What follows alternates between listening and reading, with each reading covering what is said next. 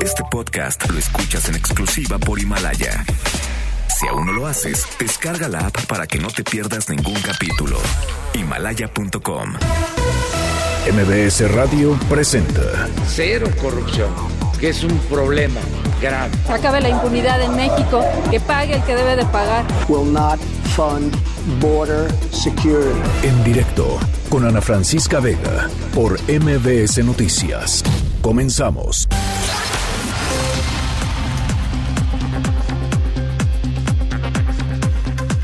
Son las 5 de la tarde en punto. ¿Cómo están? Me da muchísimo gusto que me acompañen en este arranque de semana. Gracias, yo soy Ana Francisca Vega. Estamos en directo a través de MBS Noticias, lunes 25 de noviembre de 2019. Qué impresión, ya se va a acabar noviembre.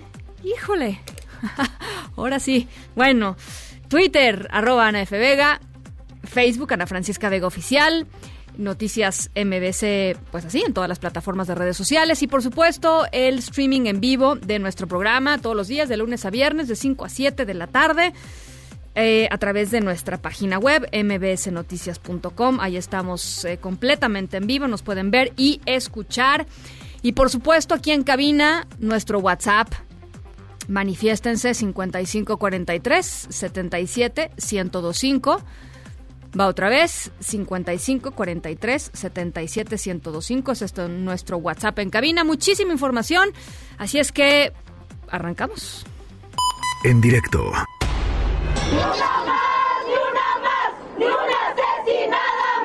Todos los días hay un acoso, todos los días hay una violencia y la verdad estamos hartas de eso.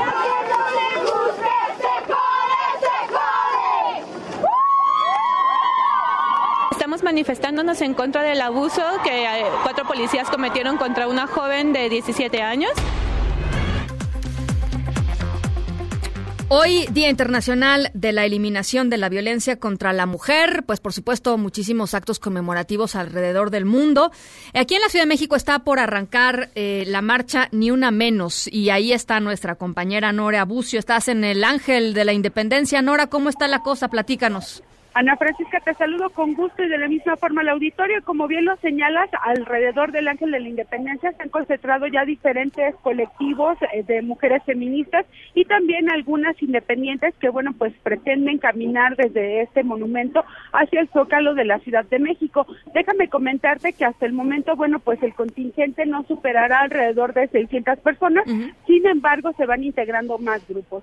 Te comento también, Ana Francisca, que lo que sí es evidente es este cerco, este cinturón de paz que el gobierno de la Ciudad de México ha instalado técnicamente con un 99% de mujeres, se presume trabajadoras del gobierno de la Ciudad de México, quienes identificadas con playera blanca y letras violetas, bueno, pues señalan que están en contra de la violencia hacia las mujeres. También se ha notado un importante número de elementos policíacos, muchos de ellos eh, vestidos, eh, obviamente con su uniforme, pero también grupos de mujeres Ana Francisca que, eh, bueno, pues vienen a calmar, se dice, en caso de que las eh, feministas pretendan realizar algún disturbio.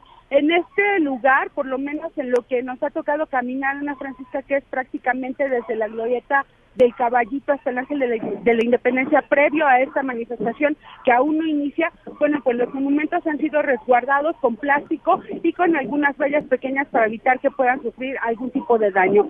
Te comento también que el colectivo Terremoto Feminista calificó como un acto de provocación la decisión de la jefa de gobierno de la Ciudad de México, Claudia Sheinbaum, de instalar este cerco policíaco durante la realización de la marcha programada para este lunes. A través de un comunicado precisaron que su movilización contra las violencias machistas y el capitalismo con motivo del Día Internacional contra la Violencia hacia las Mujeres será pacífica. La marcha que se realizará desde el Ángel de la Independencia hacia el Zócalo de la Ciudad de México aseguran que tiene como uno de sus ejes el señalamiento a la violencia machista del gobierno y a su falta de compromiso para dar soluciones a la violencia integral que padecen las mujeres.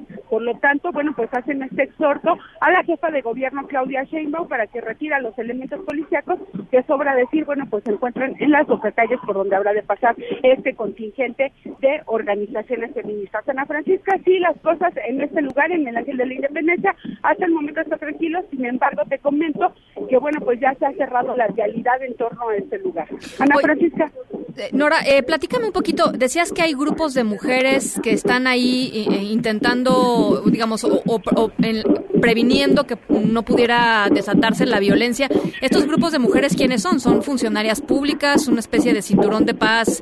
Este... Parece ser, Ana Francisca, por lo que hemos notado y lo que se comenta entre la gente que está alrededor de este monumento del Ángel de la Independencia, que se trata de algunas integrantes de las corporaciones policíacas de la Ciudad de México que no traen pues el uniforme, pero bueno, pues se nota que algunas de ellas caminan en grupo, están alrededor, no se acercan mucho, independiente por supuesto de quienes están eh, uniformados y que sí se encuentran en las bocacalles, bueno, pues ya dispuestos ante cualquier eh, posibilidad de algún disturbio. Esto es lo que se comenta, lo que sí es muy evidente es el número de integrantes del Cinturón de Paz. Eh, y, están vestidas de alguna manera específicamente estas mujeres? ¿o? No, la mayoría trae pantalones de mezclilla, eh, playeras, eh, y bueno, pues se tratan de pasar desapercibidas, pero sin embargo, bueno, pues aquí las organizaciones más o menos identifican que se trata de algunas de ellas que podrían estar como tratando de prevenir algún disturbio. Bueno, pues vamos a estar muy, muy en contacto contigo, Nora. Te agradezco mucho este primer reporte y regresamos contigo en un ratito más. Seguimos pendientes en la Francisca. Buenas tardes. Abrazo, Nora en directo. Bueno, pues ya les decía, Día Internacional de la Eliminación de la Violencia contra la Mujer. Aquí en la Ciudad de México, pues eh, el tema de género, el tema de, pues, de movimientos feministas ha sido uno recurrente todo este año. Yo creo que ya podemos empezar, digamos, a, hablar de algunos de los, de los saldos que ha dejado este 2019 aquí en la Ciudad de México en términos de, de la violencia en contra de las mujeres, en términos de los esfuerzos que se han hecho para tratar de prevenirla y, por supuesto, en términos de, eh, de los derechos humanos, ¿no? De los derechos humanos. Por eso tenemos eh, eh, muchísimo gusto de platicar esta tarde con Nacheli Ramírez, comisionada de Derechos Humanos de la Ciudad de México. ¿Cómo estás, Nacheli? Muy bien, Ana Francisca, aquí al pendiente del inicio de estos 16 días de activismo contra la violencia. Pues platícanos un poco cuál es tu perspectiva de lo que ha sucedido este 2019 con, con las marchas que han, pues, que han estado sacudiendo calles y conciencias, ¿no? De la Ciudad de México. Sí, mira, yo creo que las expresiones son expresiones de hartazgo, son expresiones de pues de un llamado a que se reconozca una emergencia, que se reconozca que tenemos fallas eh, profundas en el en procuración de justicia y que como sociedad también tenemos un pendiente todavía largo de cambiar concepciones, de desnaturalizar pues muchos mecanismos de relación entre parejas que pues se perpetúan y de relación entre igual los hombres en general y, las mujeres. Entonces yo creo que ha sido un año muy aleccionador. México, tú lo sabes, pasó eh, a, la, a la historia de estos movimientos feministas modernos como el verano feminista este de la de Mantina Rosa, ¿no? Entonces eh, creo que eh, la elección del 2019 va a ser sobre todo eso, con expresiones además novedosas que muchas veces no alcanzamos a, a comprender y a contextualizar. ¿Cuál es tu percepción sobre la, eh, el decreto de alerta de género que, que, finalmente eh, sucedió aquí en la Ciudad de México después de que organizaciones de la sociedad civil habían estado diciendo pues es necesaria, es importante, eh, un poco la reticencia de la jefa de gobierno de, de decretarla y finalmente lo hace? ¿Cuál es tu percepción? ¿Por qué crees que se haya hecho ahora? Mira, aquí hay que separar dos cuestiones importantes. Y uno es que la alerta de género tal y como la conocemos en otros estados de la República, eh, se no, no, no se puede decretar de parte del gobierno local, es un decreto que se hace exactamente, Secretaría de Gobernación, en, en el contexto de la ley eh, general contra la violencia de las mujeres. Eso sigue un proceso paralelo, tenemos, si bien recuerdas, un amparo de las organizaciones, una solicitud de revisión por parte de gobernación y pues eso se va a definir, eso no sigue su curso. Tenemos también, y lo comentamos, este, lo hemos venido comentando, una solicitud para la lista de géneros de nueve alcaldías, eso está igual en valoración. Lo que hace la jefa de gobierno es hacer, digamos, un decreto que en términos de sus funciones puede hacer, como pues los decretos que se emiten desde jefatura de gobierno. Y básicamente te, te diría que lo que representa de entrada es eh, es importante en la parte de lo simbólico, porque muchas veces, y lo hemos estado platicando, pues qué está fallando de las alertas en 18 entidades que de hecho la tienen y muchos municipios que también la tienen, que falla, ¿no? Y lo primero que falla en ese caso es que como se derqueta de por fuera, eh, digamos, los gobiernos locales generalmente pues dicen, pues sí, este, ahí está, pero pues... No hay nada que yo pueda hacer, ¿no? Exactamente, hago poco. Y entonces yo creo que lo que hace con esta alerta local la jefa de gobierno es, para mí es mandar un mensaje, o por lo menos eso eso creo que es lo importante, pues a, a, los propios servidores públicos, ¿no? Porque tenemos mucho que hacer como en un cambio estructural que nos va a llevar muchos más años, que es de concepción, que es de estereotipos, que es de vernos de manera diferente, pero en los servidores públicos es una obligación. Es una obligación tener perspectiva de género, es una obligación seguir los protocolos que se tienen que seguir cuando estamos hablando en materia de violencia hacia las mujeres, y en eso falla, ¿no? Entonces creo que ahí es, es la fortaleza del mensaje y decir, pues bueno, pues hay una disposición a que esto cambie. Entonces, mira, yo lo sumaría que estamos en la víspera también de, transformar la Procuraduría en la Fiscalía. El, la propuesta de Fiscalía es en verdad muy buena. Claro que requiere de cambios muy profundos, pero si sumamos esas dos cosas, creo que tenemos una, una buena oportunidad de contexto. Oye, eh, Nacheli, em, ¿qué, qué, nos dices con respecto al, al tema de, de, la violencia en las marchas? Porque estamos viendo eh, pues imágenes de esta marcha que recién arranca ahora y, ya podemos ver a, pues a personas que están participando en esta marcha, mujeres que están participando encapuchadas en la marcha y están eh, realizando pintas sobre Avenida Paseo de la Reforma, están rompiendo paradas de, del camión, digamos del transporte público, están haciendo pintas por las jardineras, en fin, eh, ojalá que no pase a más, pues, pero pero quisiera eh, tu, tu perspectiva sobre este tema que pues levanta ámpulas, ¿no? Este para un lado y para el otro, ¿no? Hay quienes defienden defienden a ultranza este derecho a, manifestarse de esta manera y dicen esto es lo de menos con, respecto a lo que las mujeres vivimos todos los días. Y hay quienes dicen, pues esto, esto es inaceptable. Quisiera saber cuál es la perspectiva, tu perspectiva. Mira, eh, nosotros entrada sí, naturalmente estamos a favor de la protección social, la manifestación.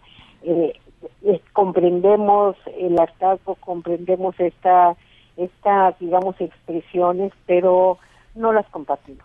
Nosotros creemos que el mensaje tiene que ser un mensaje de cambio en las relaciones, ¿no? Y que esto tiene que ser ausente de violencia de género y de cualquier otra violencia, porque si no pasa lo que tú estás este, acertadamente comentando. Podemos, eh, gran parte de la sociedad dice sí, tienen razón, sí está, pero esta otra parte no la no la comparte, entonces se pierde el mensaje. Claro, lo importante, ¿no? O sea, lo, de fondo, pues, ¿no? Lo de fondo ahí es... Y tan hay una división de esto que ahorita están, eh, digamos, arrancó la marcha que va del, bueno, del, ángel, ¿no? del, ángel de la independencia hacia el, hacia el ángela hacia el zócalo. Pero dentro de una media hora va a arrancar otra marcha, que va del Monumento de la Revolución al Antimonumenta, que está a la altura de Bellas Artes, en donde de es mixta, está Católicas por Derecho a Decidir y muchas organizaciones feministas también que decidieron hacer otra marcha eh, mixta con digamos en donde prevalece básicamente el mensaje que todas digamos sin lugar a duda queremos compartir y es ya basta ya basta de violencia hacia las mujeres y esto tiene que parar, ¿no? Bueno, pues vamos a estar muy pendientes, Nacheli. Por lo pronto te agradezco mucho eh, estos minutitos y seguimos en la conversación. Por favor, Ana Francisca, muy, muy buena semana y esperemos, como tú dices, estamos ahí al pendiente, que la comisión está ahí presente también en la marcha. Este, pues, esperemos que nada más eh, no pase más que lo que estamos viendo ahorita. Ojalá, porque lo que dices, lo que lo, lo, que dices es cierto, o sea, si no se pierde el mensaje y el mensaje es lo importante porque ahí está, ¿no? O sea, la violencia en contra de las mujeres, ahí está. Es correcto. Muchísimas gracias, Nacheli. No, a ti. Abrazo, Nacheli Ramírez, presidenta de la Comisión de Derechos Humanos de la Ciudad de México. Noticias en directo. Esta mañana el presidente Andrés Manuel López Obrador rechazó la intervención de Estados Unidos en la política interna de México. Así fue como el presidente habló sobre esta petición formal que hizo la familia Levarón a la Casa Blanca del presidente Trump de catalogar como terroristas a los cárteles mexicanos. Nosotros no aceptamos eso. Nuestros problemas los vamos a resolver los mexicanos. No queremos la injerencia de ninguna potencia, de ninguna hegemonía, de ningún país extranjero. Es muy clara nuestra constitución. No intervención, autodeterminación de los pueblos. No somos vendepatria. No vamos a permitir ninguna amenaza, ninguna intervención del extranjero. Imagínense si nosotros tenemos un problema, por grave que sea, y vamos a acudir a una especie de gobierno mundial, ¿dónde queda nuestra soberanía, nuestra independencia? Y en este mismo sentido habló el canciller Marcelo Ebrard. Pero el tema narcoterrorismo tiene un impacto jurídico internacional porque hay una legislación norteamericana que posibilita cuando se declara, se determina a un grupo terrorista, entonces se invocan esas disposiciones para actuar de manera directa. Eso por supuesto México jamás lo aceptaría. No necesitas designar o clasificar un grupo específico como terrorista para que actuemos en conjunto en contra de él. Entonces además de inconveniente, sería innecesario. ¿Y qué fue lo que dijo Alfonso Durazo, secretario de Seguridad y Protección Ciudadana? Esto. No hay condiciones eh, absolutamente para llegar a esa conclusión. El terrorismo tiene una calificación, una serie de condicionantes de carácter jurídico que no se cumplen en este caso. Consecuentemente, no estamos de acuerdo con esa calificación, la respetamos, pero no la compartimos.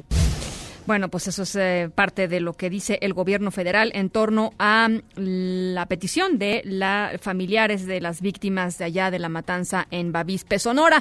Y regresamos rapidísimo, no nos duró mucho este, este breve, eh, esta breve introducción para regresar a la marcha con mi querida Nora Bucio. Empezó ya, pues, algunos eh, algunas eh, acciones de, de, violencia y de vandalismo en, en la marcha. Nora, ¿cómo estás otra vez? Así es, Ana Francisca. Déjame decirte que hace un momento cuando platicábamos al inicio de este espacio de noticias, se comentaba que el contingente era muy pequeño todavía. Sin embargo, de repente empezaron a arribar algunos grupos de mujeres encapuchadas eh, eh, todas ellas vestidas de negro portando obviamente pancartas y pañuelos verdes. Y bueno pues en algún momento y a pesar de este cinturón de paz y del gran cerco policíaco que hay en esta zona del Ángel de la Independencia Ana Francisca te, comentaba también a ti y al auditorio que los monumentos habían sido envueltos con plástico y algunos bueno pues con una especie de tapiado para evitar que fueran dañados. A pesar de que los policías están a un lado de estos monumentos bueno pues las chicas llegaron se treparon a los monumentos empezaron a cortar los plásticos y quitaron lo que los protegía y empezaron a hacer pintas. En este momento, bueno, pues estos contingentes se siguen sumando, la marcha no ha iniciado aún, sin embargo, bueno, pues ellas están ya manifestándose, han estado realizando pintas en los camellones, en algunos negocios. Esto, te reitero, a pesar de este cerco policiaco y a pesar de que los monumentos y algunos de los negocios, bueno, pues eh, se pretende estaban siendo resguardados por parte de los elementos policiacos. Ana Francisca, bueno, pues se prevé una marcha intensa, todavía te insisto no ha arrancado, pero bueno pues espera que esa pudiera, eh, bueno pues tener algún poco de eh, inconvenientes. Hasta el momento la policía no ha intervenido, te reitero, y el cinturón de paso mantiene al frente de este dispositivo policíaco. Sin embargo, las chicas vestidas de negro, capuchadas, siguen llegando aquí al Ángel de la Independencia en espera de que pueda arrancar esta manifestación. Ana Francisca. A ratito arranca, nos, nos, contaba eh, Nacheli Ramírez, eh, presidenta de la Comisión de Derechos Humanos de la Ciudad de México, una segunda vertiente de la marcha que saldría del Monumento a la Revolución, una marcha mixta, ¿no? Porque esta es una marcha de, de puras, eh, de puras mujeres. Eh, ¿Se prevé algo con respecto a la otra marcha? ¿Sabemos algo del operativo para allá? La otra, Ana Francisca, es una velada, está en este momento realizándose una velada eh, a favor o pues, en memoria, mejor dicho, de las víctimas de feminicidio.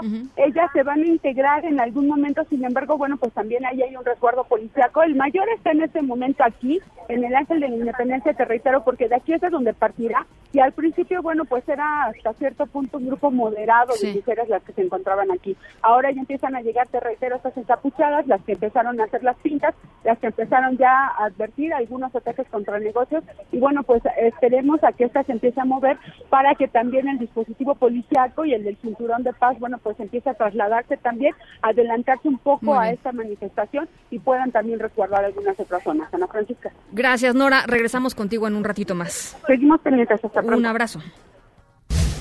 Y tal como lo adelantó aquí en este espacio la secretaria de Gobernación, Olga Sánchez Cordero, la semana pasada, hoy en la conferencia matutina se presentaron eh, acciones, acciones concretas que tomará esta administración para combatir la violencia contra niñas y mujeres. Rocío Méndez. Hola, ¿qué tal, Ana? Efectivamente, fue una larga disertación de acciones y programas que ya se aplican en este 2019 por parte del Gobierno de México y que en voz de la secretaria de Gobernación, Olga Sánchez Cordero, es una declaración de cero tolerancia a la violencia en esta jornada mundial para erradicar estas acciones de agresiones en contra mujeres que nos recordó la secretaria. Representamos el 52% del país. Vamos a escucharla. Adelante que hemos estado luchando por los derechos de las mujeres. Queremos, señor presidente, hacer un compromiso el día de hoy de cero tolerancia en contra de la violencia.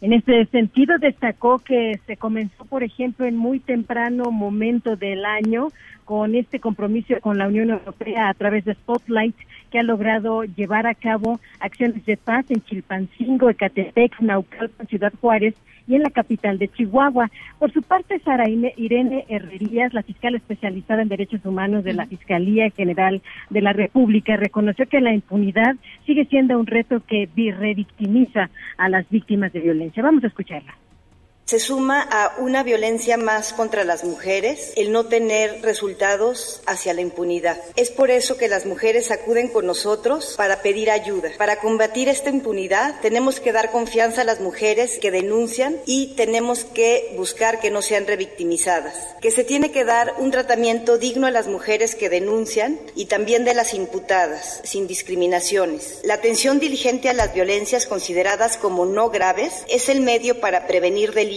como la violación y el feminicidio. Muchas de esas mujeres acudieron a nuestras instituciones y no fueron escuchadas. El 10% de las mexicanas padecen violencia en sus hogares, 25% en la escuela y 27% en el trabajo. Por ello, Nadine Gassman, titular de Mujeres, dijo que en conjunto esta administración se pronuncia por un ya basta a la violencia en contra de las mujeres en México. Parte de lo que se dijo esta mañana aquí en Palacio Nacional. Bien, eh, te agradezco mucho, Rocío. Hasta pronto. Un abrazo. Bueno, pues eh, ya fueron liberados el actor Alejandro Sandí y el ciudadano francés Frédéric Michel, que fueron secuestrados eh, en hechos separados ayer domingo, ahí en las inmediaciones del Nevado de Toluca. Habían ido pues de paseo, literalmente, ahí en el Estado de México. Juan Gabriel, Juan Gabriel González, ¿cómo estás? Buenas tardes, saludo con mucho gusto. ¿Qué tal, Ana Francisca Auditorio? Buenas tardes. Efectivamente, autoridades federales y del Estado de México confirmaron la liberación del actor Alejandro Sandí y del ciudadano francés Frédéric Mitchell, quienes fueron reportados como secuestrados la mañana de ayer domingo en las inmediaciones del Nevado de Toluca, perteneciente al municipio de Sinacantepec, de Estado de México. Fue a través de la Coordinación Nacional Secuestro, la CONAFE, y la Coordinación General de Combate al Secuestro de la Fiscalía General de la entidad, eh, donde se informó el rescate de estas dos personas privadas de su libertad mientras se disponían a escalar ayer la parte alta del Chinantecat mediante comunicado que ya ha sido difundido por todas las instituciones de seguridad involucradas, se precisó que tras tomar conocimiento del evento delictivo, se activó el esquema de trabajo, de inteligencia y de gabinete entre el gobierno de México y autoridades mexiquenses. El informe oficial detalla que en las últimas horas se logró comunicación con la Embajada de Francia en México y se realizan los trabajos de investigación e inteligencia para ubicar eh, para la ubicación de las víctimas, quienes a su vez ya fueron liberadas, así lo dijo en el comunicado tanto el Gobierno de México como el Estado de México. Como se recordará, Ana Francisca, después de las 8 de la mañana de ayer domingo, se alertó a las autoridades municipales y estatales destacadas en el Nevado de Toluca sobre la desaparición de dos personas quienes habrían sido privadas de su libertad con todo y sus camionetas y varias pertenencias. Durante la madrugada de este lunes, eh, las dos actrices, Esmeralda Ugalde y Vanessa Arias, confirmaron el plagio de su compañero Alejandro Sandí, mm, porque ellas fueron testigos de la irrupción del grupo armado que secuestró al actor del elenco de la serie El Señor de los, de los Cielos. Vamos a escuchar lo que dijeron ellos. Adelante. Íbamos como cualquier turista, como cualquier familia a visitar el Nevado de Toluca, este lugar hermoso que está cerca de la Ciudad de México, cuando unos sujetos armados nos truncaron el camino, se llevaron la camioneta de Vanessa, se llevaron... Se, se llevaron mi camioneta, las bolsas, los celulares, pero lo material no nos importa. Aquí lo que verdaderamente importa es que fuimos víctimas de la inseguridad y también sí, en esta camioneta veníamos tres personas, Alejandro Sandí, uno de nuestros mejores amigos, Esmeralda Galde y una servidora. Es decir, Esmeralda Ugalde y Vanessa Arias estuvieron presentes durante el evento de secuestro que duró poco más de 30 horas. Decir, Ana Francisca, que la Fiscalía Mexiquense está integrando la carpeta de investigación correspondiente y continuará, así lo dijeron, con la finalidad de ubicar a los responsables de estos hechos. Es decir, no hay detenidos por el momento de este asunto. Ana Francisca. Oye, Juan Gabriel, y platícame si en esa zona eh, había habido eh, secuestros en, en, semanas recientes, en días recientes de años, te puedo decir, Ana Francisca, se ha documentado a través de medios de comunicación que han sido robados, eh, también privadas de su libertad, varias personas. No es de semanas, no es de meses. El asunto es tan sencillo como pensar que ahí no hay vigilancia. No solamente que haya una patrulla o dos, es muy extenso el territorio del Nevado de Toluca porque rodea prácticamente a la zona norte y a la zona sur del Estado de México. Además que no hay vigilancia por el tema de cámaras no hay zonas de identificación eh, vía satélite, ni siquiera señal de teléfonos. Es decir, es una zona lamentablemente muy fácil para cometer delitos. Ahora, ellos dos venían en dos eh, camionetas distintas, no venían juntos, ¿cierto? Exactamente, lo que se tiene... se venían siguiendo, pues, se venían siguiendo, pero no venían juntos. Exactamente, eran uno tras otro, pero no tenían eh, comunicación alguna entre ellos y fueron pues, interceptados por este grupo armado. En un mismo evento. En dos eventos diferentes, según se tiene el informe de la Policía Municipal de Sinacantepec, al territorio que pertenece este Nevado de Toluca. Bien. Bueno, pues te agradezco mucho, Juan Gabriel. Estamos muy al pendiente de este caso. Gracias. Por supuesto, buenas tardes. Gracias. Un, abrazo, gracias. Por cierto, eh, las, ah, las mujeres que están en la marcha, en la marcha en contra de la violencia contra las mujeres eh, en este día, las que nos contaba nuestra compañera Nora Bucio, que tienen playera blanca que dice cinturón de paz, son funcionarias del gobierno de la Ciudad de México que están eh, buscando, van a buscar crear este cinturón de acompañamiento, así lo llamaron, para evitar actos de violencia. Eh, ya les decíamos, han, pues han habido em, acciones concretas, sí, desafortunadamente, de, pues, de violencia, de vandalismo en, en, Avenida Paseo de la Reforma, particularmente un grupo de, de mujeres encapuchadas eh, ha hecho pintas, ha roto parte del mobiliario urbano, eh, varios cristales, por ejemplo, de las, pues de los de las paradas de los autobuses ahí en Reforma que son que son de cristal eh, están rotos. Y bueno pues por supuesto vamos a estar eh, acompañando esta marcha acompañando el mensaje de esta marcha sobre todo que me parece que es lo importante. El Día Internacional para la Erradicación de la Violencia contra las Mujeres. En México se asesinan a nueve mujeres al día. Hay nueve feminicidios diarios. Y creo que eso es por lo que tendríamos que estar eso es lo que tenemos que estar platicando. Y ya les platicábamos también ya les comentábamos de eh, la velada que se está dando en el Monumento a la Revolución. Está velada por los feminicidios, en donde mm, van a partir del Monumento a la Revolución, en donde está la velada, hacia la Antimonumenta y en Bellas Artes. Em, la ah, convocatoria a esta marcha sí es mixta, es decir, pueden ir hombres y mujeres, eh, con ropa de colores oscuros y con velas. Esta es la, la segunda, digamos, la segunda marcha, pequeña marcha del Monumento a la Revolución hacia la Antimonumenta a las 6 de la tarde. Bueno, pues esos son los dos eventos que estamos eh, cubriendo hoy y de los que vamos a estar platicando también. Son las 5 con 28, vamos a la pausa. Ganadores y perdedores del presupuesto, ya regresamos. Nos gustaría que pensaras en qué momento supiste que necesitabas un seguro de auto. ¿Fue acaso cuando escuchaste esto? ¿Y cuándo pensaste en un seguro de hogar? ¿Fue cuando recibiste las llaves de tu nueva casa? ¿Y cuál fue el sonido que te dijo que necesitabas un seguro de vida? Seguros Banorte. Seguro de auto, de hogar y de vida. Banorte no está para que lo ames, está para asegurar lo que amas de la vida. Aplica restricciones, términos, condiciones, aviso de privacidad y requisitos de contratación en banorte.com. En directo con Ana Francisca Vega por MBS Noticias. En un momento regresamos. Este podcast lo escuchas en exclusiva por Himalaya. Continúas escuchando en directo con Ana Francisca Vega por MBS Noticias. Decirles que vamos muy bien, que afortunadamente vamos a seguir garantizando el bienestar del pueblo. Y esto es posible porque nos está resultando la fórmula de acabar con la corrupción y de hacer un gobierno austero. Este recorte nos coloca en un límite crítico en materia presupuestal. Nos obliga a revisar múltiples proyectos. Podemos anticipar que al menos tres áreas importantes sufrirán afectaciones presupuestales. Primero, la reducción hará imposible la inversión necesaria para renovar la infraestructura informática que permite realizar el monitoreo permanente de 2.200 canales de radio y televisión.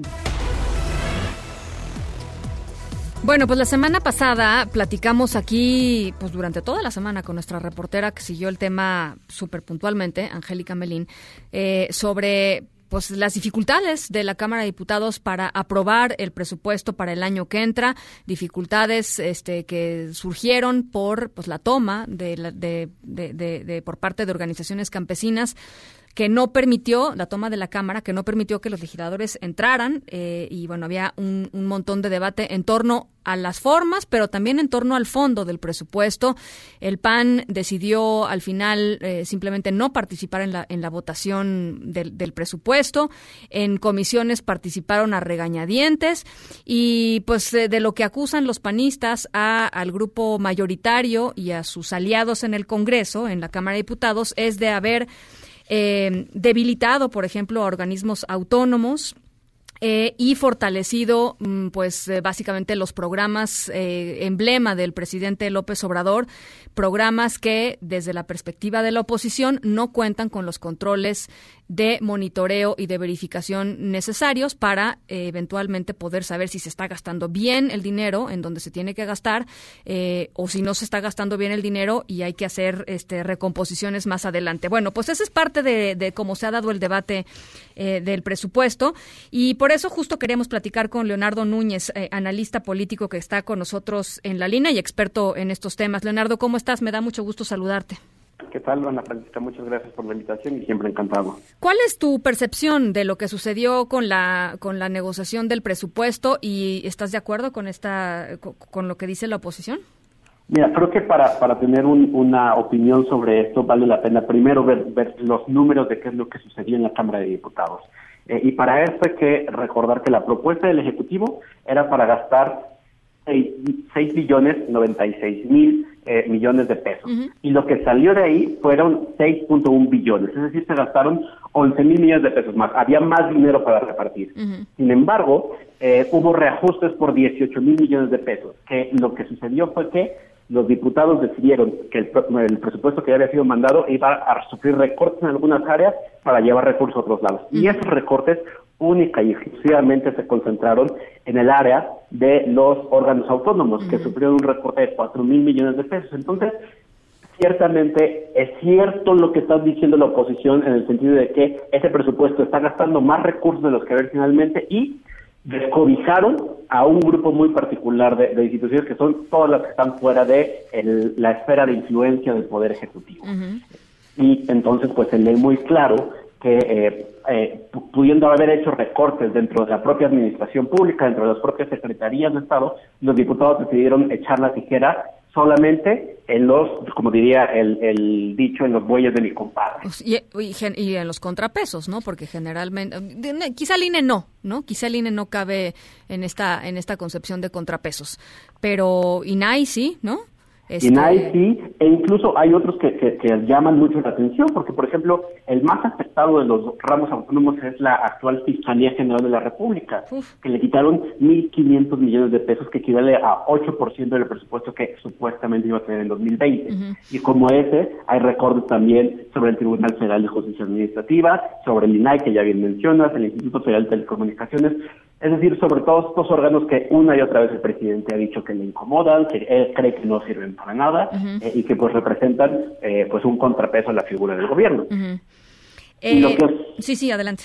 No, y lo que es muy transparente, solo es esto que ya adelantaba, los recursos se llevaron a los programas sociales del presidente y a las secretarías que manejan esos recursos. Por decirte un, un par de programas, el programa Sembrando Vida, por ejemplo, va a tener un incremento de 84% en el presupuesto. En 2019 tenía 15 mil millones de pesos, ahora va a tener 28 mil millones de pesos. Eh, y como ese, esos, esos programas que ya tienen esta serie de cuestionamientos son los principales beneficiarios, junto con la política energética del presidente que apuesta a la construcción de la refinería y de Pemex. Entonces, pues claramente los diputados lo que están haciendo es eh, satisfacer o, ampliar todavía eh, de mayor manera las preferencias del presidente. Ahora, uno podría argumentar, Leonardo, que pues obviamente, ¿no? Este es la bancada, es más, el propio Mario Delgado así lo ha dicho, somos la bancada del presidente, es la bancada del presidente, para el presidente es muy importante que estos programas jalen bien y que estén, porque pues ahí está, está digamos, es la base de su, de su, pues de su, de su aproximación, de su, de su política. Eh, uno diría, bueno, pues es lógico que la apuntalen. Lo que, lo que a mí me parecería más grave, y, y, te lo pregunto, es si estos programas tienen los controles ciudadanos y de fiscalización que se requiere para saber si efectivamente están funcionando o no en, en el mediano plazo, porque creo que ahí, digamos, uno puede, como, como gobierno mayoritario, pues sí decidir si le quieres este, invertir muchísimo a un programa o no, pero también es importante que este, pues que existan los controles democráticos eh, asociados a, ese, a ese dinero, ¿no? Claro, eh, creo que es muy transparente, muy claro y elocuente que la mayoría de estos programas, hasta antes del 2020, estaban clasificados como programas sin reglas de operación. Ahora se van a empezar a definir algunos, pero eso quiere decir que hoy por hoy ninguno de esos programas tiene un padrón que sea público. De hecho, no existe un padrón público de ninguno de los programas insignia. Eh, y ha sido eh, un enorme problema que no hay transparencia real para, para la fiscalía y los recursos y la, verificación de la operación del programa. Y pues claramente muchos de estos programas empezaron desde cero y han tenido un montón de problemas. Por decir uno de los más eh, relevantes, Jóvenes Construyendo el Futuro. Es un programa que incluso si uno revisa cuánto dinero se ha ejercido, resulta que no existen los 900 mil becarios que ellos dicen que hay.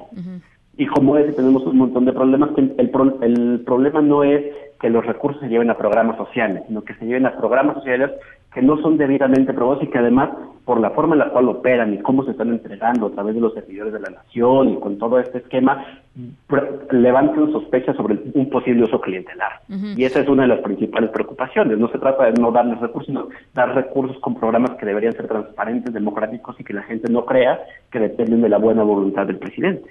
Ahora, uno este en el dos, en, el año en el que nos encontramos, ¿no? Pensaría que, que pues que ya habríamos superado quizá por lo menos el asunto de las reglas de operación, que no se cumplieran en el pasado era otro tema.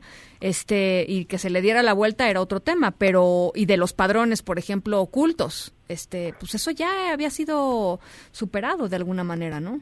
Claro, ya, ya teníamos un, una serie de pasos que habíamos avanzado eh, y sin embargo, pues lo que tenemos ahorita es que cualquiera de nosotros como investigadores o como ciudadanos eh, quisiéramos conocer, por ejemplo, el padrón de un programa que está ejerciendo alrededor de 126 mil millones de pesos, que es la pensión para el bienestar para adultos mayores, no existe no porque se levantó un padrón paralelo por parte de los servidores de la nación en este censo del bienestar que tampoco es público, por parte de esos funcionarios que son los servidores que no tenemos información más allá de su nombre, en fin, hay una serie de problemas sobre el uso del presupuesto de esta manera que eh, pues ciertamente se supone que ya habíamos superado porque eh, pues no se trata de generar eh, clientelas políticas, sino de generar programas que realmente ayuden a cerrar las brechas de desigualdad. Y clientelas políticas en el mejor de los escenarios, porque en el peor de los escenarios tal vez la gente no ni siquiera existe, ¿no? O sea, y entonces ese dinero quién sabe dónde se está yendo. Claro, y como ese, hay, hay muchos otros problemas que este presupuesto sigue teniendo y que vale la pena meterse a desmenuzar, solo por decir uno, uno más antes de que, de que nos venga el tiempo encima. El ramo 23, el ramo 23 donde estaba esa cosa que se conoció como el Fondo Moches, pues sigue existiendo. ¿No? Y sigue existiendo una cosa que se llama el Fondo Regional, que tiene un montón de problemas, pero que ese fondo baja directamente a los municipios. Entonces, cuando dicen que ya se acaban los moches, es que tal vez los diputados ya no negociaron un porcentaje de esos recursos, pero ahora se van a parar el cuello diciendo que ellos son los responsables de que ese recurso haya bajado. Lo cual, pues al final de cuentas, es una lógica muy similar a la anterior, ¿no? En el cual eh, los funcionarios locales eh, ejercen los recursos como si fuera de gracias a ellos que llegan eh, y no como más bien dándoles un uso pues enteramente partidista, lo cual pues genera muchos riesgos. Entonces, pues no, no convence, ¿no? Claro, y pues ese es uno de los grandes problemas de este presupuesto, que tal como el presupuesto del pasado, pues sigue con esta inercia del uso clientelar, del uso discrecional, que tal vez es el, problema más grande, eh, de la falta de reglas, de la falta de transparencia, eh, y pues que es un presupuesto que sigue muchas inercias del pasado. Bueno, pues eh, te, agradezco mucho esta interpretación, Leonardo. Vamos a, mm, por supuesto, pues a darle seguimiento a este asunto, porque eh, eh, eventualmente cuando estos dineros lleguen a donde se supone que tienen que llegar, pues este, no va a haber quien los pueda rastrear. Esa es la cosa. Y, creo que es este esencial que, sobre todo los programas sociales, ¿no? Este, que, que logremos evaluar si, si, si tienen el impacto que se supone que tienen que tener, ¿no? Yo creo que pocos estarían este, en desacuerdo con que, con que hay que reducir las brechas y la desigualdad en el país. Solo hay que ver si esta es la mejor manera de hacerlo. ¿no? Claro, que se usen de la manera más eficiente, más transparente y pues un poco siguiendo la propia línea del presidente, de que él mismo lo dice, no tiene derecho a fallar. Ciertamente no hay derecho a la opacidad, no hay derecho a la discrecionalidad, no hay derecho a seguir haciendo las cosas mal. Bueno, pues ahí está. Leonardo Núñez, eh, analista político experto en todos estos temas eh, presupuestales. Te agradezco mucho estos minutitos y estamos en comunicación. Perfectísimo, Muchas gracias. Un abrazo. En directo.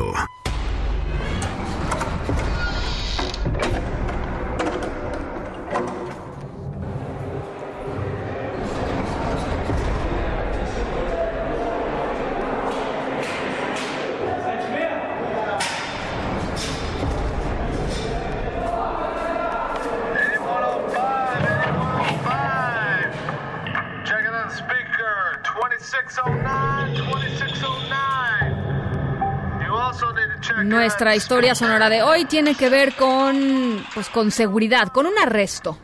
Con un arresto. Por eso escuchábamos estos sonidos como de cárcel, como de, ¿no? Este, cadenas. Em, ¿Y por qué vamos a platicar de eso? Pues porque un hombre llegó literalmente al límite con tal de pues tener algunos algunos que otros beneficios. Pasó en la ciudad de Nueva Delhi, allá en la India, y en un ratito les platico de qué va. Vamos a la pausa, regresamos con más.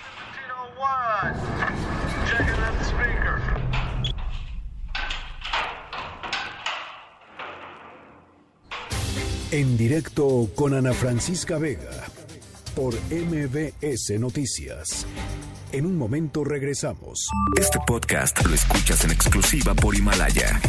Continúas escuchando en directo con Ana Francisca Vega por MBS Noticias. Deportes en directo con Nicolás Romay.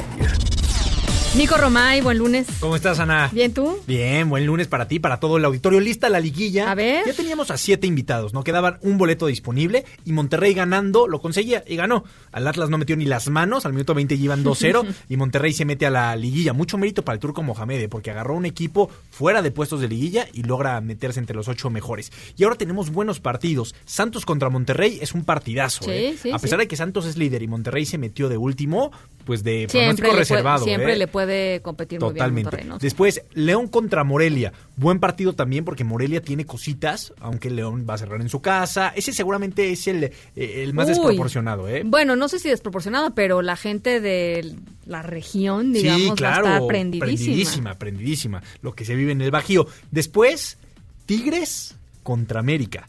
Ese Mm. es el partido que más llama la atención porque en los últimos años ha habido una rivalidad importante Sí. entre estos equipos y Querétaro contra Necaxa. Ojo, eh, Querétaro contra Necaxa va a caminar por la sombrita, eh. No es un partido mediático, nada mediático, son dos equipos cumplidores en cuestión de afición, de audiencias, de todo, pero que juegan muy bien al fútbol. Yo creo que nos va a sorprender, va a ser buen partido el Necaxa contra Querétaro y el tener ya sea Necaxa o ya sea Querétaro en semifinales, eh. Ojo, eh, porque son equipos que lo hicieron bien en el torneo muy regulares y va- van a estar en semifinales uno de los dos equipos. Y están los horarios, el América jugará jueves y domingo. Jueves y domingo juega Está el, bien, ¿no? el América, sí. Tigres es el que decide horario. Jugó el día de ayer.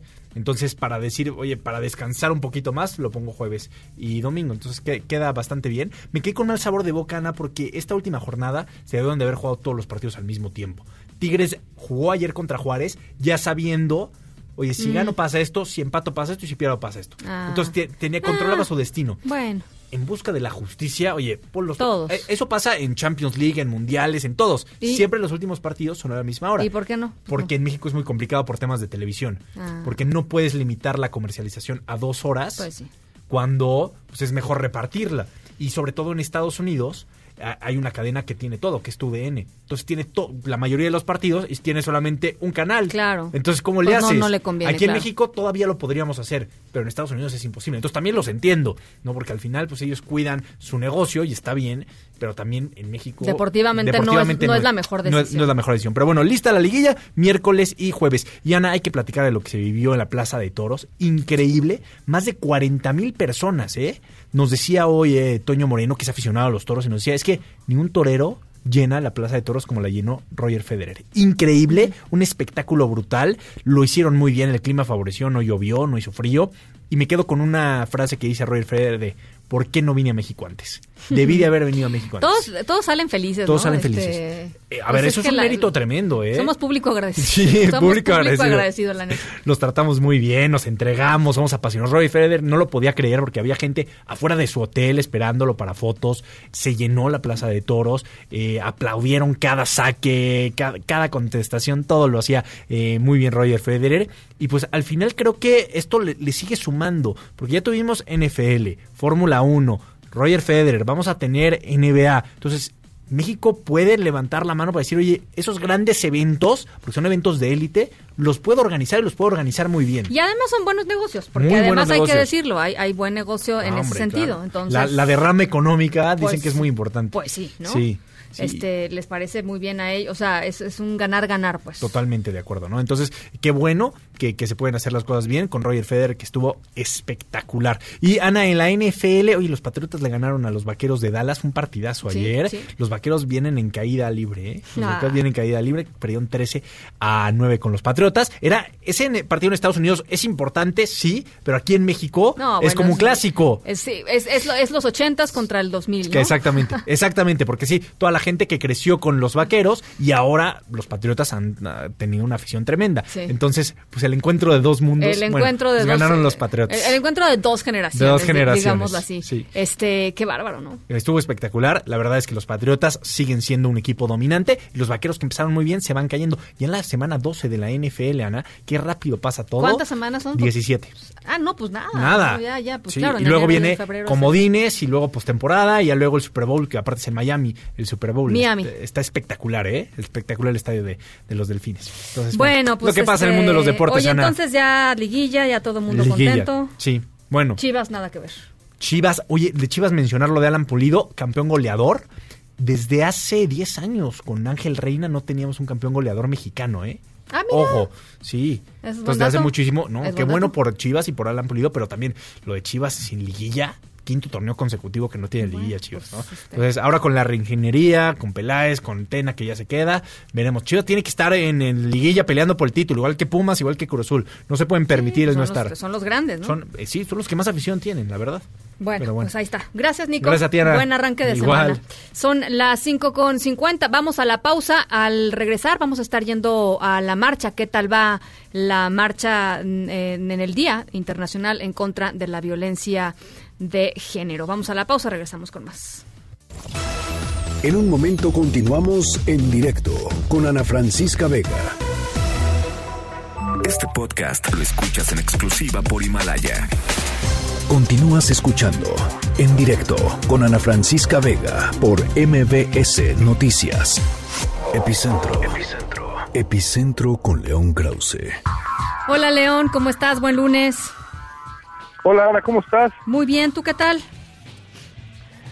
Pues eh, impresionado, francamente, con eh, cómo ha, eh, ha, avanzado la discusión durante el día sobre esta iniciativa, ¿no es cierto?, de la, familia Levarón en su búsqueda de la justicia de, tratar de que el gobierno de Estados Unidos designe como organizaciones terroristas a los, a los cárteles de la droga en México. Eh, la posición del gobierno federal mexicano es, eh, eh, creo, inamovible, ¿no? Es, no es, es más, es innecesario.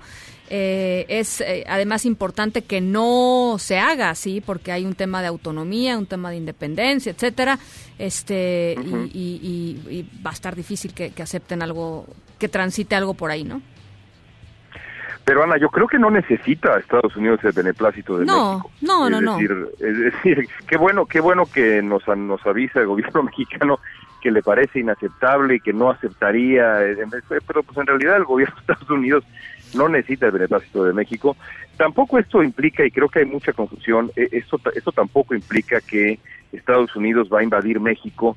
Eh, eso no es lo que, lo que supone la designación de, de, un cártel mexicano, digamos, hipotética como una organización terrorista. Lo que, lo que ocurriría sería darle herramientas al gobierno de Estados Unidos para congelar activos de todo aquel, toda aquella persona que el gobierno estadounidense eh, considere que, que, provee algún tipo de apoyo, de respaldo a, a, esa organización. Eso no quiere decir que no sea grave, sería absolutamente gravísimo que así, que así sucediera, que, que ocurriera esa designación, pero creo que eh, la reacción de hoy en la mañana del canciller y del presidente mexicano pues no no tiene pies ni cabeza porque Estados Unidos no necesita el beneplácito de México. No, no, no necesita el beneplácito de México, pero probablemente, eh, y a ver, es interesante que los Levarón hayan puesto esto sobre la agenda, ¿no? Este, sí, sí te dice un poco eh, el nivel, digamos, de conversación entre el gobierno de México y de Estados Unidos en el sentido de cómo atacar a, los criminales y parece ser que siguen con esta concepción como de pues de la frontera para acá y de la frontera para allá. Y sabemos que difícilmente una organización de crimen organizado pues va vas a ganar la batalla contra ellos este con estas concepciones, ¿no? Por supuesto, a mí me parece me, me parece una mala idea eh, la, hipotética designación, pero eh, tampoco podemos tapar eso con un dedo y negar que sobre todo entre el Partido Republicano, pero no nada más entre el Partido Republicano, ya lo platicamos la semana pasada, me parece, con lo que me dijo el candidato presidencial demócrata Buda George eh, sobre este mismo tema.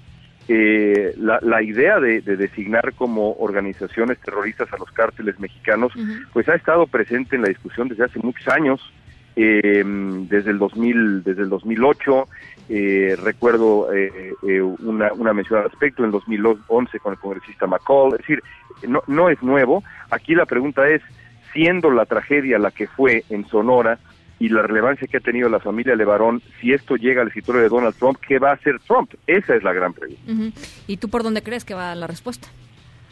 Pues me parece que si Trump piensa que esto le sirve, eh, y, calcula que el costo político y de la relación bilateral es aceptable, pues quizá lo, lo, veremos dando este paso. E, es evidente que, que, desde el punto de vista de su narrativa nativista, eh, de esa narrativa que pretende vender a la frontera mexicana como una suerte de región sin ley y a México como, como eh, eh, un, nido de criminales, nada, nada, nada cae mejor que esto, eso es como anillo al dedo, eso es, eso es un hecho, ya veremos, eh, ya veremos cómo reacciona Trump. Él ya ha dicho en su momento, Ana, te, te digo eh, por último, que, que él eh, consideraría esto. Ya en una entrevista con el medio Breitbart lo dijo alguna vez, que, lo está pensando, que lo consideraría, y eso es antes de que ocurriera todo lo que ha sucedido ahora. Y, lo dices tú también en la columna que publicas hoy en, en el Universal, eh, eh, León. Dices em, que esto podría incluso ayudarlo en términos de su, de su, no nada más de su retórica migrante, sino de su política migrante, ¿no? Y creo que ahí es donde le puedes, ahí es la, la, zanahoria más grande que, que Trump puede encontrarse sobre su escritorio. Pues por supuesto, porque esto también podría, digamos, justificar eh, pues, todo. parte del proceso de deportación. Sí, absolutamente todo. Habrá que ver también en esta reunión que sé que va a ocurrir entre eh, Julián Levarón, eh, el lado mexicano, digamos, estrictamente mexicano de la familia Levarón y el presidente de México, eh, después de la reacción que vimos hoy del presidente López Obrador, porque Julián Levarón, yo hablé, hablé con Brian Levarón, el hombre que redacta esta, esta, esta petición, que vive acá en California, y hablé antes con Julián Levarón, y ambos están de acuerdo que es el camino a seguir. Es decir, para la familia este es el siguiente paso, es un paso crucial para alcanzar la justicia y sabemos que son pues que son gente de palabra y que cuando escogen un tema no lo van a soltar. Bueno, León, eh, y esta es una familia. La verdad es que tampoco sabemos cuántas familias de víctimas pues estarían de acuerdo con algo así. O sea, si ven, digamos... Te puedo decir que te puedo decir que la petición, eh, porque lo hablé con Brian Levarón, la, la petición esta, eh, que se, que se publica en el sistema de la Casa Blanca y que requiere, por cierto, de, de, juntar 100.000 firmas en dos meses para, para obtener una respuesta formal del presidente de Estados Unidos o de la Casa Blanca, eh, esa petición fue colegiada, pues no no es una iniciativa de Brian Levarón que despertó un día y dijo se me ocurre, sino que es algo que ha sido platicado, debatido, corregido por las familias afectadas, la familia agraviada, la familia de luto, las familias de luto alrededor del nombre Levarón. Así que eh, eh, eh, Brian Levarón es el vocero y quien la firma, pero es nada más el representante de todo, de todo un grupo que ha decidido que este es el camino a seguir. Bueno, pues vamos a estar pendientes, por supuesto, y, y, además ahí hay, este, bueno, literalmente más de un millón de personas, este, con la doble nacionalidad en México, ¿no? Que también tendrían algo que decir, probablemente al respecto. No lo sé, pero no lo, no se puede descartar de, de cajón ya, ya el hecho de que esto sea parte del debate político conforme nos acercamos rumbo al año que viene, eso ya es una muy, pero muy mala noticia en función del proceso de reelección de Donald Trump. Muy mala noticia. Te mando un abrazo, León. Linda semana. Igualmente para ti. Saludos. En directo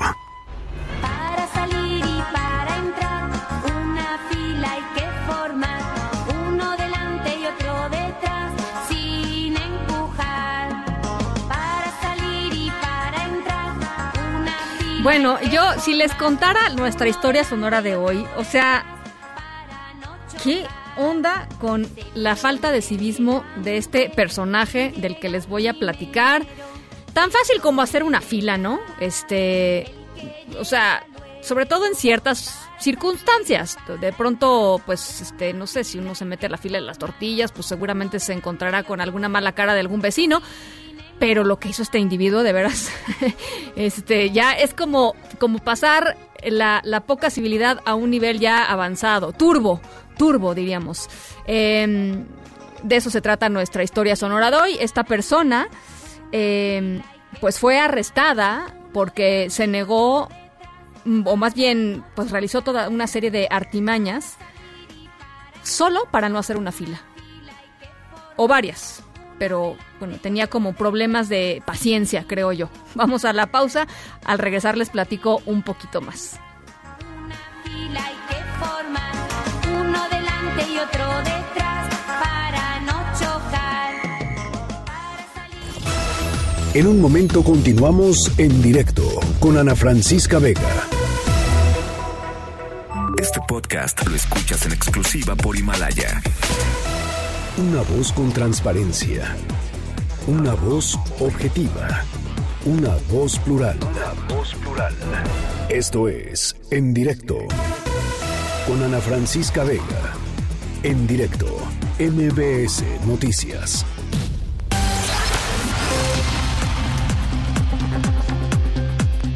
Son las seis con diez. Gracias por seguir aquí con nosotros en directo a través de MBS Noticias. Hoy es lunes 25 de noviembre de 2019.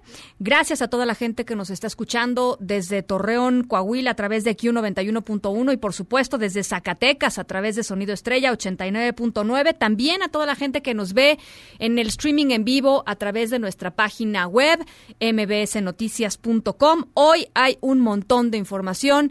Eh, Día Internacional de la eliminación de la violencia contra la mujer. En estos momentos eh, se está llevando a cabo, se están llevando a cabo dos eh, manifestaciones, una manifestación ni una más eh, del Ángel de la Independencia, el Zócalo de la Ciudad de México y también una velada desde Avenida, desde mm, el Monumento a la Revolución y hasta Bellas Artes hasta el antimonumento, monumenta, perdón, allá enfrente a Bellas Artes y bueno, desafortunadamente pues algunos episodios de eh, vandalismo ya se están eh, se están registrando, pero bueno, sin perder por supuesto el foco donde tiene que ser y donde tiene que estar, que es pues eh, en hablar del tema de la violencia en contra de las mujeres. Juan Carlos Alarcón, tú estás ahí en la en la marcha, cuéntanos cómo se está desarrollando.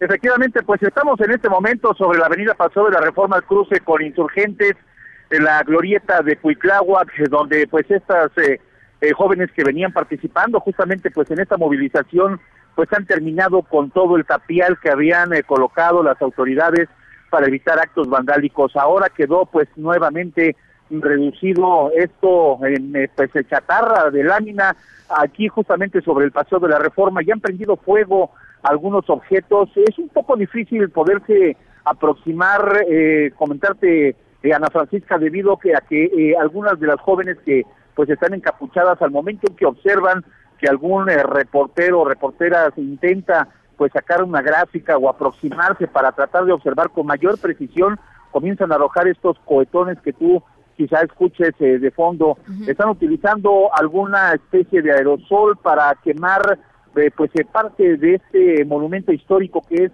la glorieta de Cuiclagua, que una vez más eh, pues fue vandalizado por esas personas con aerosol, con una intensidad de aerosol en todas las partes de este monumento histórico. Han reventado ya pues varias estaciones del Metrobús que se extienden sobre el paseo de la Reforma. Como tú escuchas de fondo con algún tipo de música pues ellas se van avanzando apenas en este punto que nos ubicamos, que es el cruce de insurgentes y el paseo de la reforma, continúan la marcha hacia el primer cuadro de la ciudad y como te comento, pues ya han provocado diversos, diversos eh, hechos de violencia, nuevamente utilizaron fuego, nuevamente utilizaron aerosol, nuevamente utilizaron explosivos de fabricación eh, casera, algunas eh, jóvenes pues observando justamente quién hace el registro gráfico o fílmico de esta situación y es justamente pues a las personas que han agredido.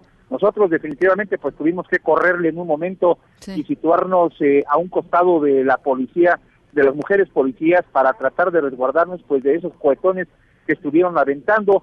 Las eh, mujeres en este momento que son las uniformadas de la Secretaría de Seguridad Ciudadana traen y portan los eh, escudos acrílicos algo importante que hay que mencionar, eh, Ana Francisca, es que había cinturones de paz de estas personas con eh, las camisetas en color blanco. Sí, funcionarias, ¿no? Funcionarias. pues al momento que avanzaron, estas eh, chicas tuvieron que quitarse las camisetas y correr. aquí quizá como tú escuchas de fondo, los golpes a una de los mupis, de los parabuses, lo están destrozando en su totalidad y esto es justamente pues en esta ira en esta cólera que ha caracterizado a estas movilizaciones eh, sociales de grupos de personas que quizá pues no formen parte de esas jóvenes feministas, pero sí que se han dedicado a reventar estas marchas y que han dejado en ruinas varias varios monumentos históricos. Algunas de las estatuas que están situadas aquí sobre el paso de la Reforma también han sido pues eh, pintarrajeadas, eh, estaban emplayados, pero el plástico que colocaron alrededor de esos monumentos históricos, se quedaron hechos eh, trizas, quedaron hechos nada y nuevamente pues la pintura afloró y quedó totalmente destruido. Verdaderamente que costará mucho trabajo, mucho trabajo poder despintarlos, volverlos a poner nuevamente en su situación original. Recordemos al menos el Ángel de la Independencia, pues de aquella manifestación en, en la Avenida de los Insurgentes y la Glorieta, hasta el momento no han terminado las obras de restauración, Imagínate lo que sucederá aquí en todos estos eh, sitios, en todas estas eh, estatuas del Paseo de la Reforma, donde estas mujeres pues ahora pues están pintarrajeando y tratando precisamente pues de desmontarlas de las bases. Desde luego que no han podido por la, el peso que tiene estas estatuas de bronce, pero sí han quedado pues eh, totalmente dañadas por la pintura que les han arrojado, pintura roja, pintura blanca, pintura negra, de todos los colores. Y estamos eh, transmitiendo a cierta distancia para no incurrir en algún acto de provocación, porque aquí los ánimos pues están bastante, bastante calientes. nosotros vamos a continuar caminando sobre el paseo de la reforma e informarte de lo que acontezca minuto a minuto, paso a paso. Solamente pues escuchamos de fondo las explosiones de los cuetones, de los explosivos que traen algunas de las chicas que, pues, eh, como te comento, impiden que cualquier persona, cualquier varón trate de acercarse a esta manifestación. Juan Carlos, la mayor parte de las mujeres que están en esta marcha no están eh, no están haciendo esto, ¿no? O sea, es un grupo reducido de personas. Pues lo que pasa es que se han extendido durante toda, en toda la marcha. Algunas van a la vanguardia, otras en la parte media, otras en la retaguardia y algunas más que se dispersan y vuelven a integrarse. Eh, digamos que tienen una cierta logística para no ser ubicadas del todo por por la autoridad, pero salen de todos lados y por todos lados van quemando, van dañando, van pintando y van destrozando cristales, eh, Ana Francisca. Ahora, hay, hay muchas que no. O sea, lo que, digamos, lo que, lo que quiero tratar de entender y que quizá creo que vale la pena que nuestro auditorio este, se, dé una idea es, eh, están estas mujeres que entran y salen y, vandalizan ciertos, eh, digamos, ciertos puntos pero hay un grueso de mujeres que está caminando sobre Paseo de la Reforma, literalmente, pues lanzando las consignas y hablando de la agenda feminista, en fin, ¿no? Es creo que es creo que es este es como esta dualidad que está sucediendo. Sí, efectivamente, digamos que el grueso de la manifestación, el grueso de la marcha se encuentra avanzando sobre el Paseo de la Reforma y un grupo, yo no podría decirle que reducido, pero sí es un grupo menor, minoritario, digamos, contingente que avanza sobre reforma hacia el primer cuadro, pero sí es un amplio número de jóvenes de personas, de mujeres que están provocando estos destrozos. Bien. Bueno, pues eh, te agradezco mucho este, este puntual reporte, Juan Carlos. Regresamos contigo en un ratito más. Seguimos pendientes. Bueno, eh, Juan Carlos reportando desde la marcha Ni Una Menos en el marco del Día Internacional de la Eliminación de la Violencia contra la Mujer. Y yo nada más sí quiero enfatizar y sí quiero recalcar, en México la violencia contra la mujer no es normal. Hay nueve feminicidios al día de mujeres en México y eso no debe ser normalizado. Esa violencia no está bien. No está bien. Dos de cada tres mujeres han sufrido algún tipo de violencia en su vida. Eso no está bien. Eh, y yo creo que de eso también es de lo que hay que hablar. Por supuesto, informar y reportar de lo que esté sucediendo en términos de eh, actos vandálicos, digamos, de, de, de personas o de grupos que estén participando en esta marcha. Pero lo que motiva esta marcha eh, lo que motiva esta marcha es lo que tiene, de, pues también tan enojadas a las mujeres y tan necesitadas de respuestas urgentes por parte del Estado mexicano. Nueve muertas diarias por la violencia eh, por la violencia machista. Eso es lo que lo que está sucediendo eh, en, en, nuestro país y no hay que quitar el foco de ahí. Bueno nos vamos a otros temas. Fueron liberados el actor mexicano Alejandro Sandí y el ciudadano francés Frédéric Michel secuestrados tenemos entendido, en hechos separados ayer domingo en las inmediaciones del Nevado de Toluca y en el Estado de México. Y agradezco mucho la comunicación con Maribel Cervantes, secretaria de Seguridad Pública del Estado de México. ¿Cómo está, secretaria? Buenas tardes. Gracias, Ana Francisca. Muy buenas tardes. platíquenos cómo fue que, este, literalmente fue un secuestro express, ¿no? De, estos dos, eh, de estas dos personas. Pues en efecto, como tú bien mencionas ayer por la mañana, en dos hechos eh, separados, pero prácticamente uno casi enseguida del otro, fueron eh, interceptados, digamos, o abordados eh, tanto el ciudadano de origen mexicano como francés, a quienes les robaron en principio su vehículo y se bajaron a las dos, a las personas que los acompañaban respectivamente y ellos se, se llevaron el vehículo junto con ellos. Eh, pues de inmediato eh, establecimos el pues dispositivo para su búsqueda.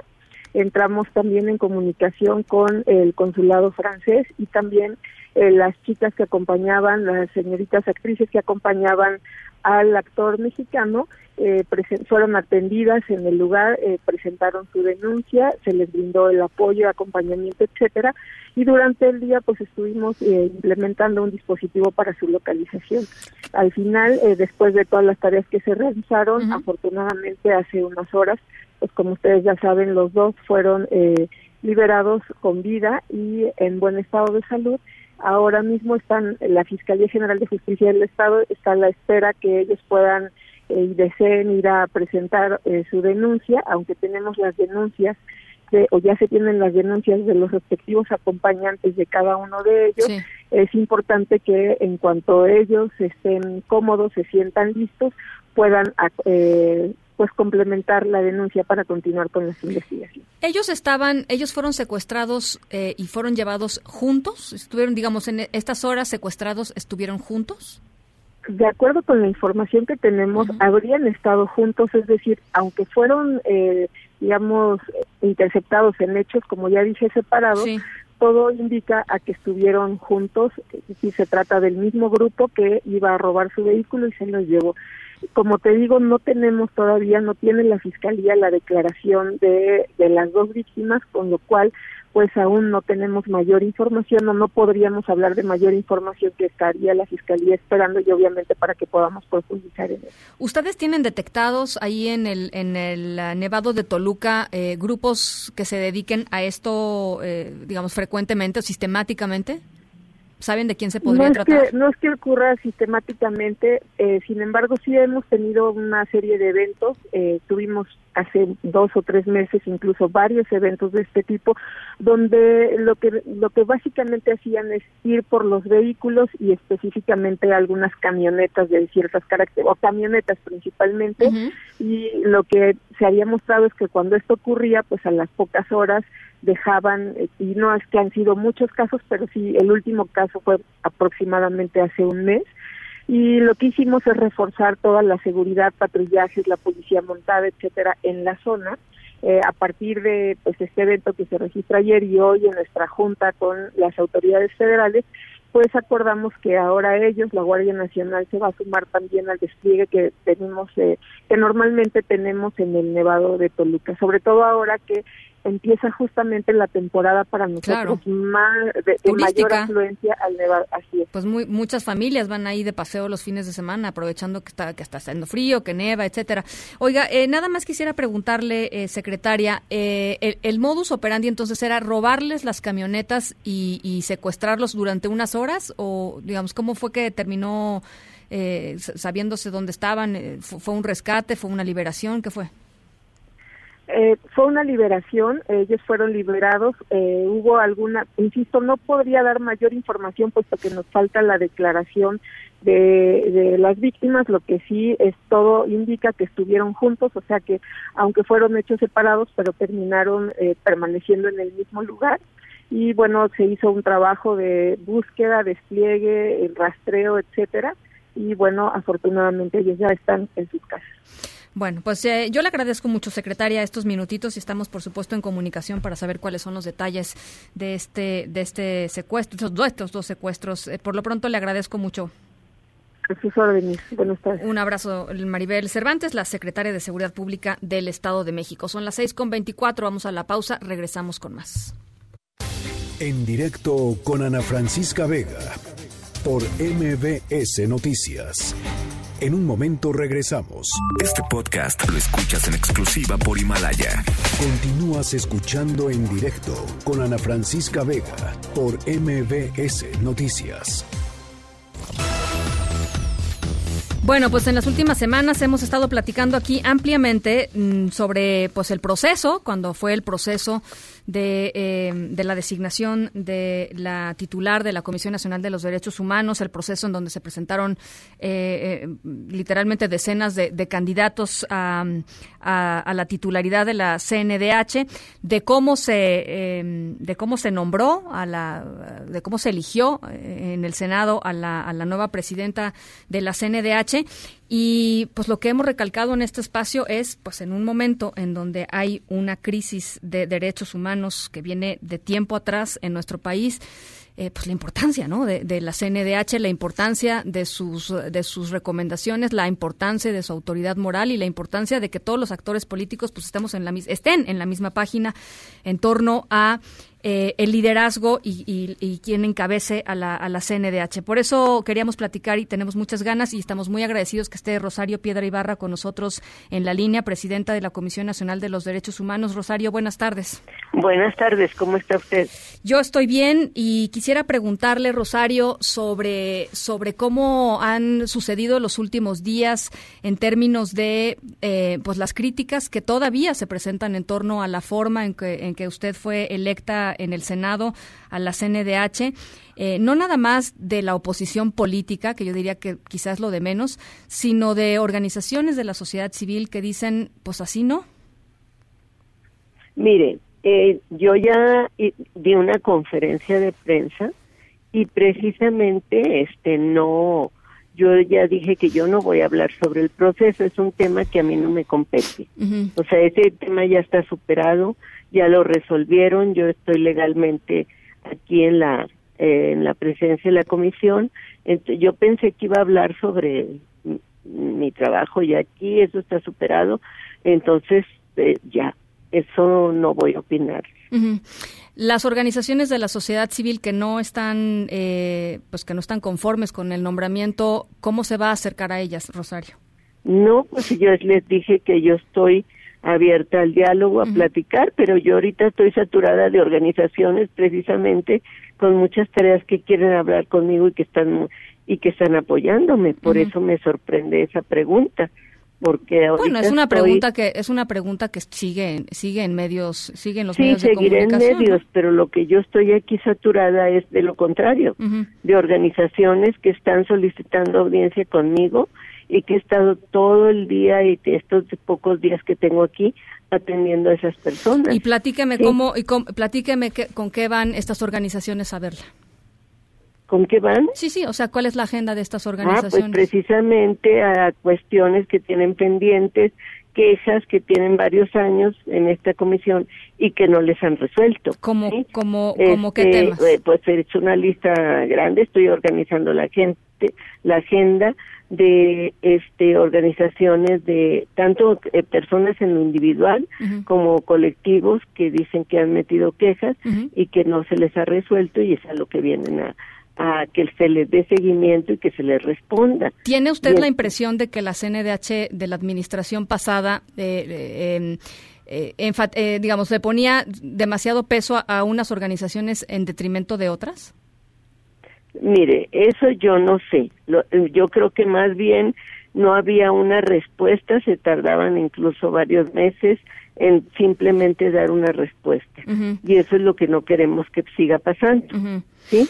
queremos que todo ciudadano, toda organización sea tratado este por igual, que se le se le dé respuesta en una en, estamos marcando en eso estamos precisamente organizando esto no se puede pasar un tiempo eh, larguísimo y que esa persona ni siquiera se le diga eh, o, o colectivo ni siquiera se le diga qué es lo que hay que resolverle. Eso es todo lo que estamos haciendo ahorita, reestructurando esta esta comisión, rescatándolo como rescatándola como ya lo hemos dicho para que sea realmente una instancia que dé respuesta a las víctimas. Oiga, y, como parte de este reacomodo, digamos, y, y de esta pues sí, de esta reorganización, digamos, que llega con este, con este impulso a la CNDH, eh, ¿cómo, ¿cómo tratar o cómo hacer eh, para que esta posición de, gobernadores panistas y de alcaldes panistas que dicen que no van a reconocer eh, ninguna recomendación que surja de la CNDH no termine en que no termine siendo perjudicial para pues el ciudadano de a pie, que lo único que quiere finalmente pues es que le resuelvan las cosas, ¿no? Pues precisamente ellos estarían en un error al hacer eso porque no es que me, me reconozcan a mí, a lo que no estarían reconocimiento es a la, el reconocimiento es a la ley, ¿sí? Porque si alguien viola un derecho humano de cualquier ciudadano o de cualquier colectivo, pues lo que estarían infringiendo es la ley al no atender una recomendación de esta comisión. Y entonces tendríamos que, que buscar qué mecanismo legal para, para hacer que ese ciudadano eh, reciba la justicia que le están reclamando. Ese es el, exactamente. ¿Y qué, ha, podido, digamos, pensar en cuál sería la estrategia? Pues eso lo vamos a ver en el momento en que nos enfrentemos con un funcionario. Ahorita han sido declaraciones.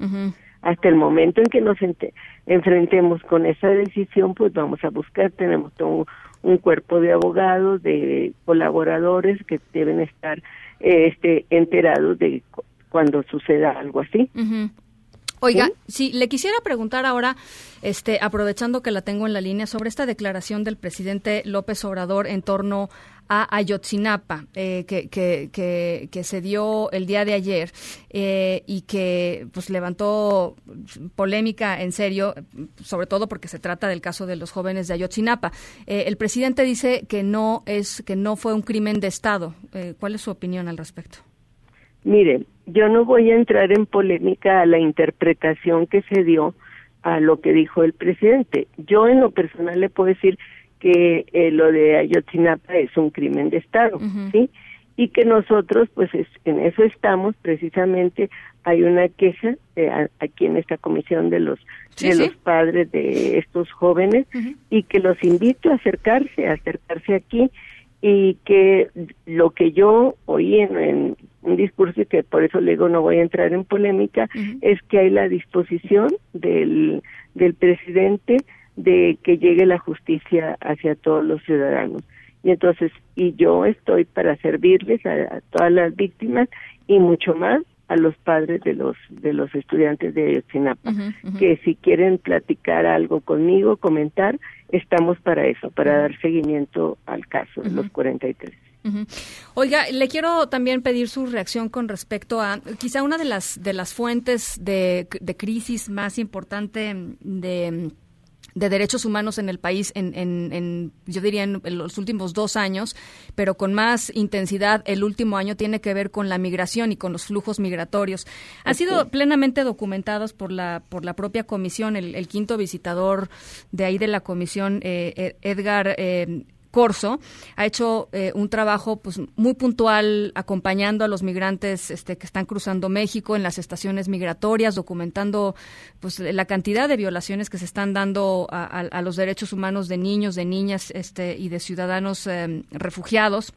Eh, quería preguntarle eh, cuál es su, su perspectiva de, del fenómeno migratorio, de la aproximación que está teniendo el Estado mexicano al fenómeno migratorio y de lo que la propia CNDH ha ido documentando en, en, este año y medio más o menos. Bueno, es que la violación de los migrantes no ha sido en este año y medio.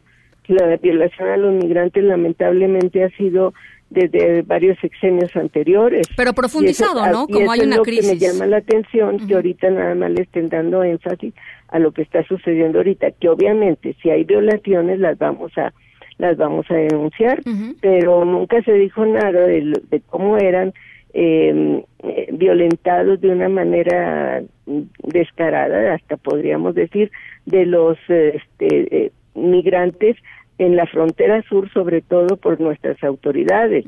Y nada más se veía que en, en, las violaciones que sufrían en el país del norte. Entonces, como dice el dicho, el buen juez por su casa empieza. Y tendríamos que haberlo denunciado desde hace mucho esta comisión. Y vamos, por eso estamos revisando todo lo que hay eh, no nada más de este año y medio. No, no, me refiero al, me refiero al tema de las caravanas, que de alguna manera eh, no nada más visibilizaron más el tema del drama migratorio, sino que lo exponenciaron, porque no no no habían, este, digamos, estos fenómenos de las caravanas pasando por territorio nacional. Esas, esas este, eh, caravanas y bueno aquí lo que sé lo que yo he visto también es que se está tratando de dar un trato humanitario a todas estas personas estas miles de personas que quieren pasar hacia los Estados Unidos. Y eso es lo que estamos ahorita revisando. Si hay violaciones en este año y medio como usted dice pues las vamos a denunciar sí bueno ya se han denunciado tenemos que revisar todo lo que hay este atrás ¿sí? Porque todavía hay quejas sin resolver y hay personas, como le digo, que están llegando ahorita nuevamente porque no se les resolvió nunca su caso. ¿Sí? ¿Usted dice migrantes y así? ¿O de, o de, o de De todos, de todas las, eh, este, los tipos de violación. Oiga, y en términos de la gente que está trabajando en la CNDH, de, las visitadurías, en fin, tengo entendido que usted va a hacer una revisión exhaustiva de lo que se está haciendo, porque le, parecía que había cargas de trabajo para unos visitadores y otros menos, en fin, ¿por qué no nos platica un poquito sobre, sobre su pues plan? Pues en eso estamos precisamente revisando, o sea, que se pueda atender de la manera más funcional y efectiva posible a todas estas personas que se acercan sí, pero estoy ahorita apenas voy a una semana de, estar aquí y todavía no tengo un diagnóstico en el cual yo le puedo decir esto y esto se, está cambiando. Se, se va a cambiar, se tiene que modificar, se tiene que hacer esto y eso pues no puede ser nada más este eh, intempestivamente, vamos a decir, tiene que ser un cambio gradual, ir viendo qué funciona, qué no funciona, este, ese tipo de cuestiones. Es lo que estamos haciendo ahorita. Bien. Bueno, pues ojalá eh, tengamos oportunidad de platicar un poquito más adelante, ya cuando tenga, pues, se, haya empapado más este, de, la situación de la CNDH, de los temas y de lo que quiere hacer eh, al, frente de la, de la comisión. Le agradezco mucho. yo ya entregué, no sé si ustedes estuvieron el día de la conferencia de prensa, entregué un boletín precisamente con el con el plan de las primeras acciones para la reforma de la Comisión Nacional de Derechos Humanos. Y este y si usted gusta se le puede hacer llegar no no no a ver este yo yo tengo aquí el boletín nada más quería que nos lo platicara usted más bien como como como cosa de, de plática pero le agradezco mucho estos minutitos. Ojalá tengamos eh, oportunidad de platicar un poco más adelante Rosario Piedra presidenta de la CNDH gracias y muy buenas tardes. Eh, igualmente hasta luego en directo.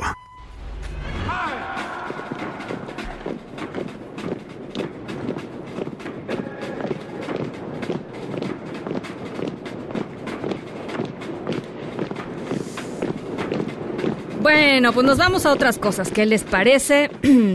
Em, nuestra historia sonora de hoy, ya les decía, es de un individuo que tiene pues este problemas de, autoridad yo diría y de paciencia em, porque no le gusta formarse pero no le gusta formarse este es en serio ¿eh? porque está dispuesto a que le pase lo que le pasó con tal de no hacer una fila se llama Rajan em, esto ocurrió allá en la India en Nueva Delhi se disfrazó de coronel del ejército eh, pues para gozar, digamos, de algunos de los privilegios que tienen las Fuerzas Armadas, eh, para tener un trato preferente en ciertos lugares y luego lo repitió y lo repitió y lo repitió hasta que lo cacharon. Ya les platico de qué va al volver. Las seis con cuarenta.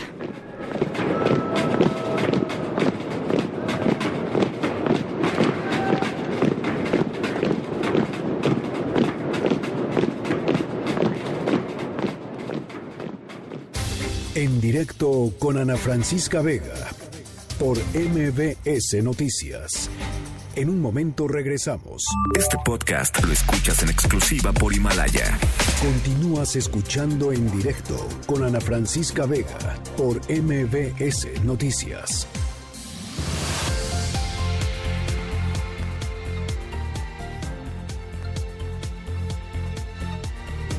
Hacemos contacto de nueva cuenta con mi compañera Nora Bucio, que se encuentra ya en la marcha Ni Una Menos en contra de la violencia contra las mujeres. Nora, ¿qué tal va eh, la marcha? Platícanos. Ana Francisca está a unos metros de ingresar al Zócalo de la Ciudad de México. En este momento están circulando por la avenida 5 de Mayo.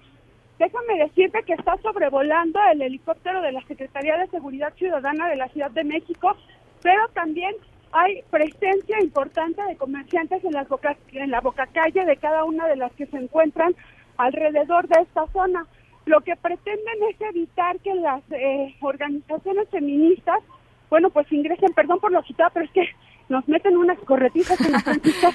y bueno, pues lo que están tratando de impedir es que se metan a los comercios que obviamente el 99% están cerrados están resguardados con tapias y bueno, pues ya se han registrado algunos conatos de enfrentamiento con las policías. Déjame decirte que ha habido incluso, eh, perdón, perdón, eso, eso fue un petardo. Ellas traen antorchas prendidas con gasolina y bueno, pues también están eh, activando algunos cohetones, Ana Francisca. En este momento, las policías están tratando de retenerlas y controlarlas con extinguidores, pero bueno, pues se les sale de control esta manifestación en algunos momentos. Están a punto de llegar al Zócalo de la Ciudad de México y bueno, pues obviamente ninguna de ellas quiere hasta el momento hablar de las demandas de esta marcha. Ana Francisca, la información. Te agradezco mucho, Nora. Muy buenas noches. En directo En otro punto de la manifestación está mi compañero Juan Carlos Alarcón. Juan Carlos. En ese momento nosotros caminamos por la Avenida Juárez, ya muy próximo a lo que es la calle de Dolores, frente al monumento, en este caso el hemiciclo a Juárez, donde pues una vez más han cometido actos vandálicos y vamos caminando de una manera pues apresurada, un tanto apresurada a la Francisca debido a que han arrojado pues nuevamente algunos eh, algunos objetos explosivos en contra de las personas que van pues flanqueando esta esta manifestación. Fíjate que la Secretaría de Seguridad Ciudadana pues ha hecho un trabajo mucho muy importante, sobre todo las mujeres policías que pues esta tarde les tocó resguardar el paso de estas eh, de estas chicas, de esas, de esas manifestantes, y lo han hecho de una manera muy inteligente, dado que no han tenido confrontación con ellas. Sin embargo, pues eh, el hecho de no tener contacto con los manifestantes ha generado también que estas eh, jóvenes pues hayan cometido una infinidad de destrozos nuevamente sobre el mobiliario urbano, pero también contra los monumentos históricos. Quedaron algunos de estos pues totalmente pintarrajeados ya en multicolor y también reventaron todos los cristales de todas las eh, pues eh, en este caso de las paradas del autobús sobre la avenida Paseo de la Reforma quedaron pues totalmente destrozados. Esto debido pues a la beligerancia con la que se han conducido estas eh, jóvenes manifestantes. algunas de ellas aquí en este momento nos estamos deteniendo por un momento frente al hemiciclo a Juárez, porque aquí se generaron nuevamente pues estos actos vandálicos, estos actos que han generado daños al patrimonio cultural, al patrimonio histórico y en unos momentos eh, enviaré unas fotografías a Rafael Arce para que puedas tú observarlas y también eh, también para que nuestro auditorio a través de las redes sociales de MBS Noticias tenga un poquito más de perspectiva sobre cómo han dejado, pues desafortunadamente, el hemiciclo a Juárez. Pintas por todos lados, en todos los muros de mármol, eh, lucen ahora en color fluorescente, color rosa, color negro, color verde, con muchas eh, frases. Eh, estaba tapiado justamente